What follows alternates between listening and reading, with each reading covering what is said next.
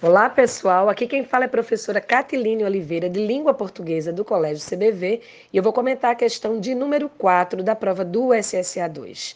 Bem, foi retirado um fragmento do texto Escravidão nos Tempos Modernos, e o fragmento especificamente foi esse.